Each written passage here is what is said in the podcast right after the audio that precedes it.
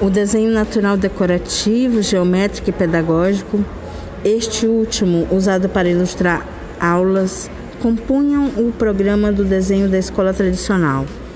Numa didática afeita ao treino de habilidade e aprendizagem por cópia de modelos, com passos de dificuldade progressiva orientada pela lógica adulta. Não se consideram as diferenças individuais. O ensino era centrado na autoridade do professor, segundo Ferraz e Fusari, 1992. Predominaram os programas do curso de desenho de 1930 a 1970. Os conteúdos desses programas são bem discriminados e, como se observa, centrados nas representações convencionais de imagem. Abrangem ainda noções de proporção, composição, teoria da luz, sombra, texturas e perspectiva. Do ponto de vista metodológico, a aula de desenho na escola tradicional é encaminhada através de exercícios, com reproduções de modelos propostos pelo professor, que seriam fixados pela repetição, buscando sempre seu aprimoramento e destreza motora. Ferraz, Fusari, 1992, página 25. Na escola tradicional, o meio ditava a regra de acomodação da criança a modelos para aprender a desenhar por intermédio da repetição de exercício de treino de habilidades. A questão técnica ocupava vasta área, no que se entendia por criação e desenho com ênfase no produto. Na escola renovada, o desenho é compreendido como atividade expressiva, livre e natural da infância, com centro no indivíduo, exploração livre de materiais e técnicas com foco no processo e não no produto, e no desenvolvimento do potencial criador. No Brasil, foi Augusto Rodrigues quem iniciou a divulgação do movimento Educação pela Arte depois de manter contatos com Herbert Red e criar no Rio de Janeiro, em 1948, a Escolinha de Arte do Brasil. A educação através da arte, quando difundida no Brasil, recuperou a valorização da arte infantil e a concepção de arte baseada na expressão e na liberdade criadoras. Ferraz, Fusari, 1992, página 34 35 da imitação à expressividade. Irena Wojnar, professora da Universidade de Varsóvia, escreveu Estética e Pedagogia em 1966, obra fundamental aos arte-educadores, no qual, dentre as pesquisas realizadas, examina texto de congressos internacionais de desenho, para analisar o desenvolvimento das concepções de seu ensino que passamos agora a discorrer, apoiados em seu texto.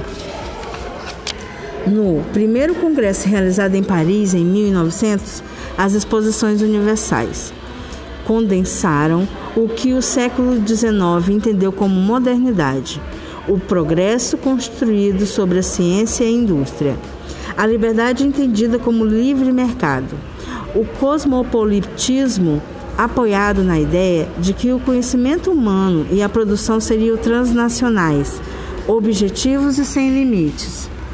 As cidades onde as exposições foram montadas, Londres, Paris, Chicago, entre outras, foram os epicentros da modernidade.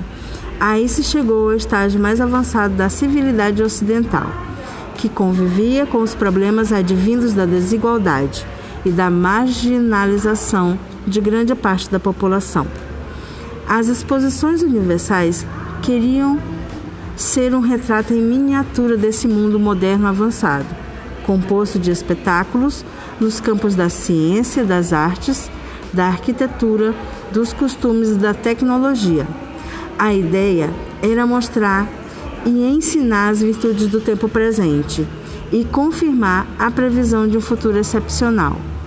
A Torre Eiffel o Palácio de Cristal e a Roda Gigante eram os símbolos visíveis do avanço tecnológico exibidos nas feiras mundiais. Exposição Universal, 1900-2006.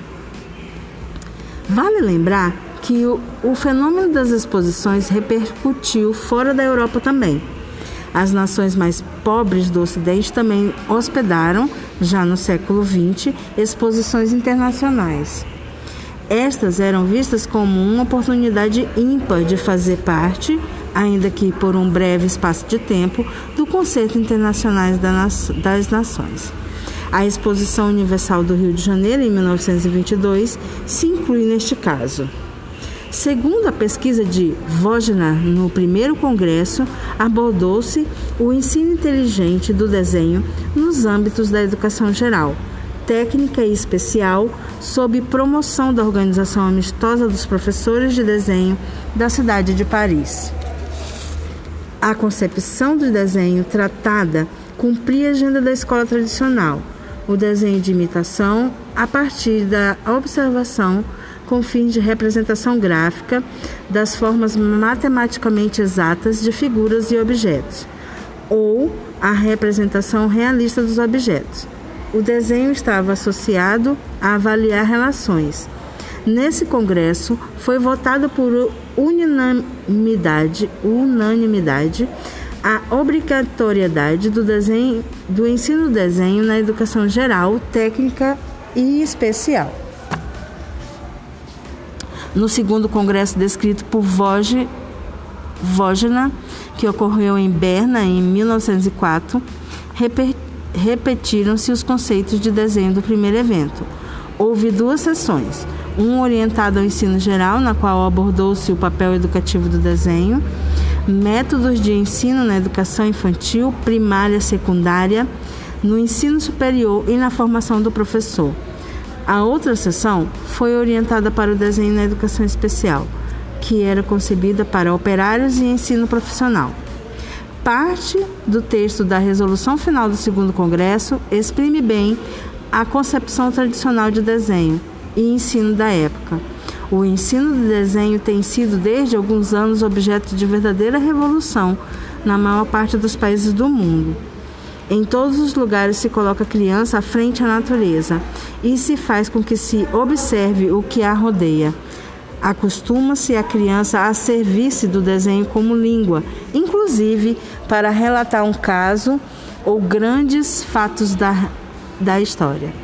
As ideias se exprimem assim em seu cérebro por meio de imagens e a justa noção das coisas se fixa pela observação exata da natureza que a interação seja a lei do desenvolvimento natural da criança e que o desenho, tratado como língua, se converta para cada criança em um meio voluntário de expressão e impressão.